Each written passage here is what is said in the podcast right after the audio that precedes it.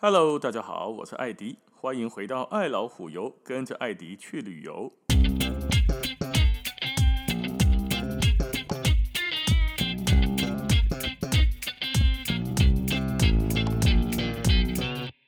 我们今天来聊一下瑞士的纪念品。其实一想到在瑞士买东西，大家会想到什么？手表啊。可是手表这种东西哦，水太深了，一两哈过了十万呢，一两百万的，好几百万的都有。瑞士的制表工艺，全世界大概他说第二，没人敢说第一。最近这几年，水鬼系列罗雷吧，又一直在涨价，一表难求啊。假设你手上还有以前买的比较便宜的水鬼系列，不管是绿的、红的、蓝的，现在啊，恭喜你，至少一颗表赚三倍的价钱。那这个水这么深的手表呢，咱们今天就先跳过。我们先来聊一聊比较平民老百姓的东西，什么？巧克力还有牛铃，什么是牛铃？哈，等一下跟大家解释。巧克力这种东西呢，在瑞士有一句俏皮话，翻成中文的意思大概是：十个瑞士人当中九个喜欢巧克力，那一个不喜欢的呢，一定在说谎。好，所以也就是说，瑞士人大概所有人都爱吃巧克力啦。他们平均每年哦，据说要吃掉十二点五公斤，每人每年的巧克力十二点五公斤，好像比我多呢。我一年吃不到多少巧克力，十二点五公斤有多重啊？应该是蛮重的哦。他们哦吃巧克力，据说了全球第一，吃掉的量哦。啊，问他们为什么吃这么多？一共哦，第一个方面冷嘛。瑞士很冷啊，哦，整个国境几乎都在阿尔卑斯山上啊。他们不是在山顶，就是在山腰，不然就在山脚下。整个国境都是山，冷啊。那第二个原因呢，是瑞士以前据说还蛮穷的。巧克力哦，是一种很珍贵的甜点，能吃上巧克力是那富有贵族领导好呀，让你家吃起巧克力，所以吃巧克力。哎呀，行情啊，身份啊，哦，那当然呢，除了什么表啦，还有呢，瑞士刀哇，这个这个打开了，大概没有人不知道瑞士刀是什么。巧克力呢，是瑞士当之无愧的名产之一。可是很奇怪呀，瑞士从来就没有过殖民地，也没有在可可生产地干什么过，非洲、南美洲跟它也没什么直接的关联。那喜安状瑞士的巧克力居然会享誉全球？其中的原因哦，是因为瑞士人呢，让做巧克力的这个制造流程跟方法达到了几乎完美的地步，还硬供哎了哦，完美的地步。讲到巧克力了，瑞士人就会很骄傲、很骄傲的说，几乎所有的巧克力制造方法都在瑞士发明的。瑞士人让巧克力从昂贵的奢侈品变成那种大众化的消费品。比如说，在一八一九年的时候，有个叫做 Francis 开了这一个人呢，在维维，就是瑞士有个地方叫做维维，维维这个地方盖的瑞士第一家巧克力工厂，他就是第一个用半自动化工艺流程的制造方法，让巧克力变成的嗯大家都买得起的东西。在这个之前，据说五百克的巧克力价格高达六个瑞士法郎，哇塞呢！六瑞士法郎大概等于当时一个工人三天的工钱。你给头家打工做三工了后，三工的工资，你敢还当买一袋巧克力？你头壳歹去，你才会去买，对吧？一定是回家养家活口啊。所以巧克力在那个时候贵呀，一般人吃不起。所以这个开了呢，在后来为什么在瑞士的巧克力界是一个鼻祖，是一个象征？因为他让每一个人都吃得起，后来呢，就开始大家就开始呢，一直的改良巧克力的制作方法。比如说，后来有一个叫 Charles 的，他在一八三零年的时候开始做自己的巧克力，而且在洛桑盖了个工厂，发明了榛果巧克力。哇，巧克力里面放着榛果，加进去之后，哟，只有我们瑞士有，你他妈其他国家都没有。后来呢，又有个叫做 Daniel Peter 的人。哎，他原本是因爸爸写的台低吧，屠夫的儿子。后来不知道为什么，他把巧克力跟牛奶结合在一起，从此改变了巧克力有苦味的历史，让巧克力的产品呢，哦，飞跃的发展了。而且呢，他还发现了黑的时准的给了个雀巢，雀巢这家公司所发明的炼乳，诶，非常的适合拿来做牛奶巧克力的产品。啊，这个雀巢哈，我们就就是大家拢熟悉黑的雀巢，一个叫亨利雀巢，他是一个很聪明的工厂主啊。他发明了给孩子们吃的奶粉，也发明了浓缩牛奶的方法。那这个牛奶的浓缩之后，就变成了牛奶巧克力的原料之一。从此，瑞士的牛奶巧克力全球闻名啊！一般而言呢，瑞士生产的巧克力两大类，第一种手工的啦。外观精美，价格很贵，容易融化，没有那种什么只溶你口不溶你手的。某些的物件拿出来，不管你放哪里都融，放手融手，放口融口，放在脚上照样融给你看。保存期限又很短，所以适合买回来干嘛？自己吃。可可脂的含量又很高，放在嘴里又绵又细，带着一点苦味，配上咖啡，午后最佳疗愈食品，而且。贵族的享受啊！这种又绵又细的巧克力代表，应该第一名就是瑞士莲巧克力哇，莲花的那个莲。它创立在一八四五年，这一个巧克力，全世界的买一个机场的免税店，你大概都看得到。你哪看不哈？可能去刚去我们买个无去啊，否则应该都有啊。它的优点就是幼滑细腻，入口即溶。瑞士的第一名巧克力。当之无愧。那第二名呢？第二名，我相信所有的好朋友们一定也都不陌生。这个名字卡不和脸，叫做陶伯龙。陶伯龙呢，这一个字呢，是一个专业杏仁糖，杏仁有无？阿梦豆，杏仁杏林呐的那个单字合在一起的，这些都不重要了。一九零九年的时候，这一家公司呢，为了它的巧克力申请了第一个专利，小米？尖顶的三角形造型，这一个哈是象征阿尔卑斯山马特洪峰。讲到这，相信大概拢知影，三角形又象征马特洪峰的，就是我们在超市可以常常见到的那种黄色的，不三角柱状的那种，我们常常买回来呀，送给亲朋好友们，大支小支三角形的那种巧克力。那种就是我们在一直在讲瑞士排名第二名的陶波龙巧克力啊，大概刚怎样？相信哈，很多人都吃过这个巧克力。打开包装后，一整排的拉出来，一个一个的三角形连着，对不对？好，怎么把它掰下来吃？我相信很多人都是一个一个的往外掰开来，它凹好灯对吧？往外掰开，把它掰断，凹好灯来这样。跟大家说，这样子你需要两只手，一只手扶着巧克力，一只手抓着巧克力的你要掰断的那一边往外搬吗？瑞士人吃那个怎么弄呢？往内搬。你扶着那个巧克力的柱子，黑的三角形，拿你的大拇指往内一压，啪，它就压断，你就可以拿起来吃了。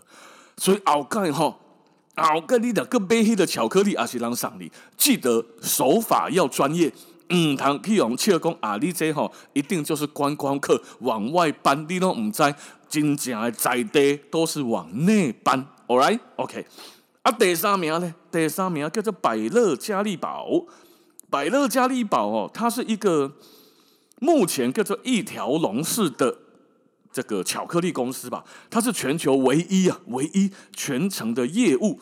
从可可豆的采购到商店货架上的完成品，每一个环节都一个地做诶，哦，全部一条龙服务哦，没有外包给别人，都一个地从头处理到尾。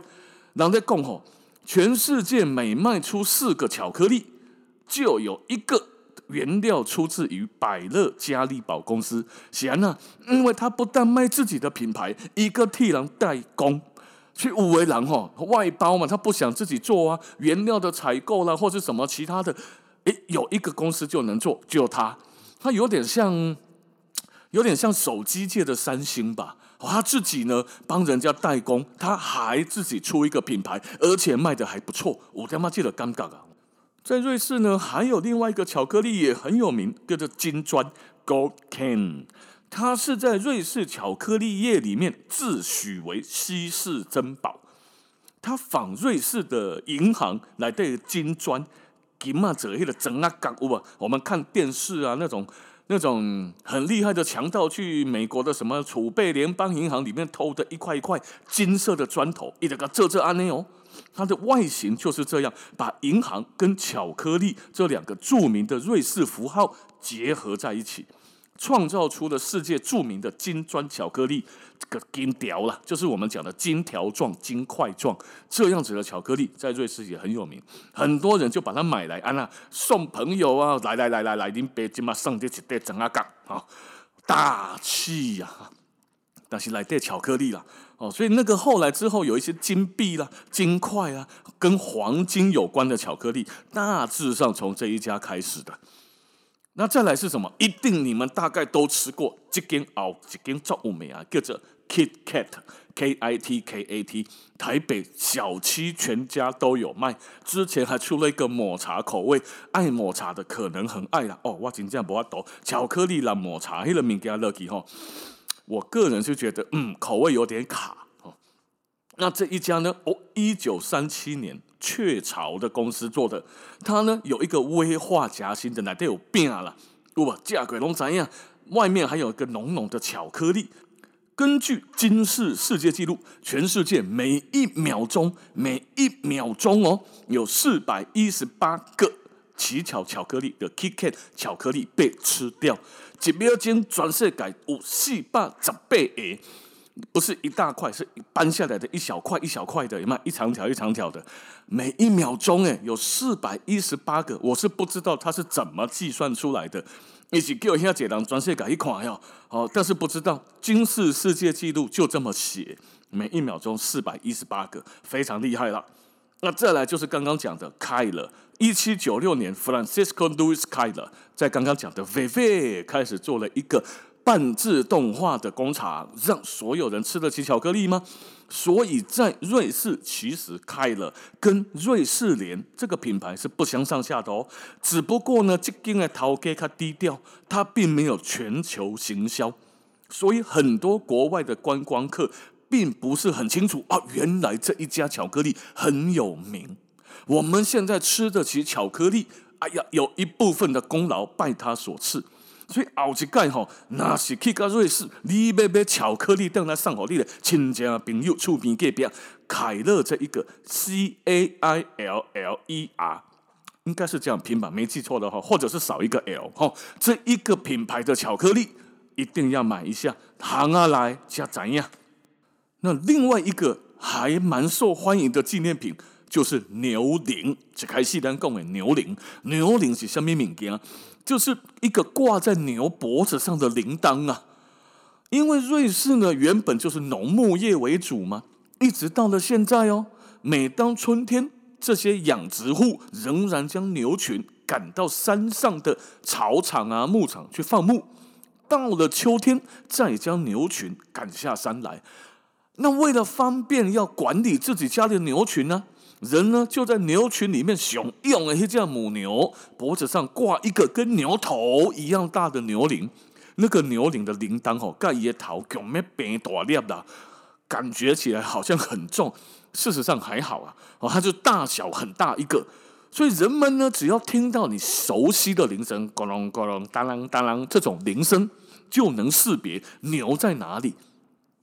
那这玩意儿哈，全世界据说。买最多的台湾旅客，不是美国人，不是澳洲人，嘛不是日本人、韩国人、大陆人，就是台湾人，还夹杂着一部分新加坡人买最多。是安怎呢？因为跟他的名字有关系啊。牛铃，牛铃，牛的铃铛，英文怎么讲？牛叫做 cow。铃铛呢叫做 bell，所以牛铃合在一起叫啥？叫做 cow bell。所以 我第一个去到现在时阵呢，大家哈，我们去考察，结果那边牧场就来了一个人接待我们，讲英文的。那他就开始介绍了他的牛只啦，平常吃什么啦，几月啊放牧到哪里哈，他的一些生活形态。然后我们就有一个团里面的人呢，就说：“哎哎哎，弟弟看。”那个牛脖子上挂几条呀大条黑色物件哈啊，我们就问他了，就问他说那个牛脖子上是什么东西？这个瑞士人呢，他回头就用带着笑容的表情对着我们讲了一句“靠北哦”，我们几个人啊是面面相觑啊。你喜欢看那喜欢做阿林伯阿卡赫的我，我们就问个问题：那妈牛脖子上是什么东西？喜欢那记得许书郎搞完测靠背啊。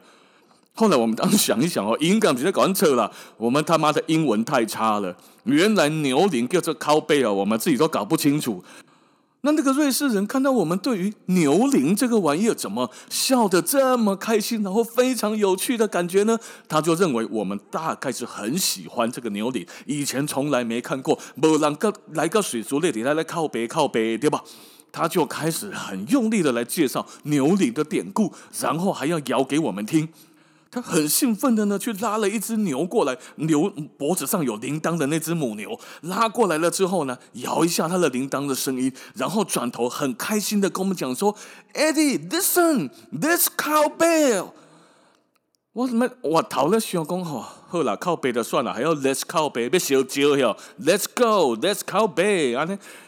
我讲呵呵，That's nice cow bay. It's really good cow bay. Okay, let's cow bay. Let's cow bay every day. 嘞，cow bay 耶！我打刚在底下靠背啦，在一底底下在考。后来哈，我们终于跟他解释了 cow bay 哦，台湾的发音是什么。那结果呢？那一次之后，可能旅行社的的这些人都听到了，回去都讲给导游听。结果导游呢，十来年前就开始介绍这种典故给客人听。那客人呢，听了就都很喜欢，就觉得很有趣，就开始买这个牛铃的小铃铛，这个两百啦，大概一个手掌比一个手掌小很多的那种，拿回去送人。你说送东西哈，你送太大的也不行，送这种小小的，上面还有瑞士国旗一样的白色十字架，有吧？一个白色十字在牛铃上，然后一个一个呢发给好小一个，就一个手指头大小吧，回去送给你们公司同事都很得体呀、然后来来，这赏你来自瑞士的礼物，靠背哦。后来这个靠背哦，在瑞士呢就卖得不错，台湾旅客就买的很多。那这个给牛挂铃铛是从什么时候开始哦？已经没有什么好追溯的，查不到了。那早年在制作阿尔卑斯山的这个牛铃的时候呢，是手工打制，然后把接缝焊起来就可以。各家的牛铃大小不同，铁皮的厚薄不同，铃声也不同，有的清脆，有的低沉，有的浑厚。那后来呢，又在牛铃上面雕刻各种图案呢。哦，因为瑞士有德语、法语、意大利跟拉丁、罗曼语四种语言的语区组成，人的风情呢也不太一样。丁桃就开始刻了一些阿尔卑斯山上面的花啦、牛啊、国旗啊、国徽啊、人物啊、建筑物啊、地方标志性的景点等等，哈，二三十种哦。那牛铃哦，袋子上那个 cow bell 的 bell 的 belt 上面，cow bell belt 上面呢也有装饰跟图案。那牛铃哈，它不但能够让人家听铃声。就知道牛在哪，但它也是叫人家家里面回家吃饭的工具。嘿，囡仔吼，那是放出去佚佗，那个叫灯啊，你要用花。以前如果住在眷村呢，还是哪里的，应该有印象，对不对？妈妈每到了吃饭的时候，在眷村口就开始大毛大毛回家吃饭啦，这种的没有效率啊，喊破了喉咙啊，都都都不一定听得到这个牛铃了，咕隆咕隆咕隆咕隆，阿丽的咱呀要回家吃饭的。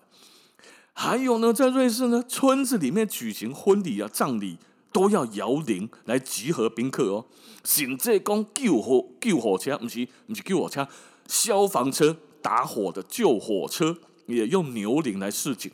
在瑞士现在还有传统的牛铃比赛，比赛的方法呢是把一根用一个棍子把两个铃哎两个牛铃挑在肩膀上，前后的摇动它，根据铃声的音质。好唔好听啦？来评奖。你若摇了想歹听，那跟你讲靠背哦，lucky 安尼吼。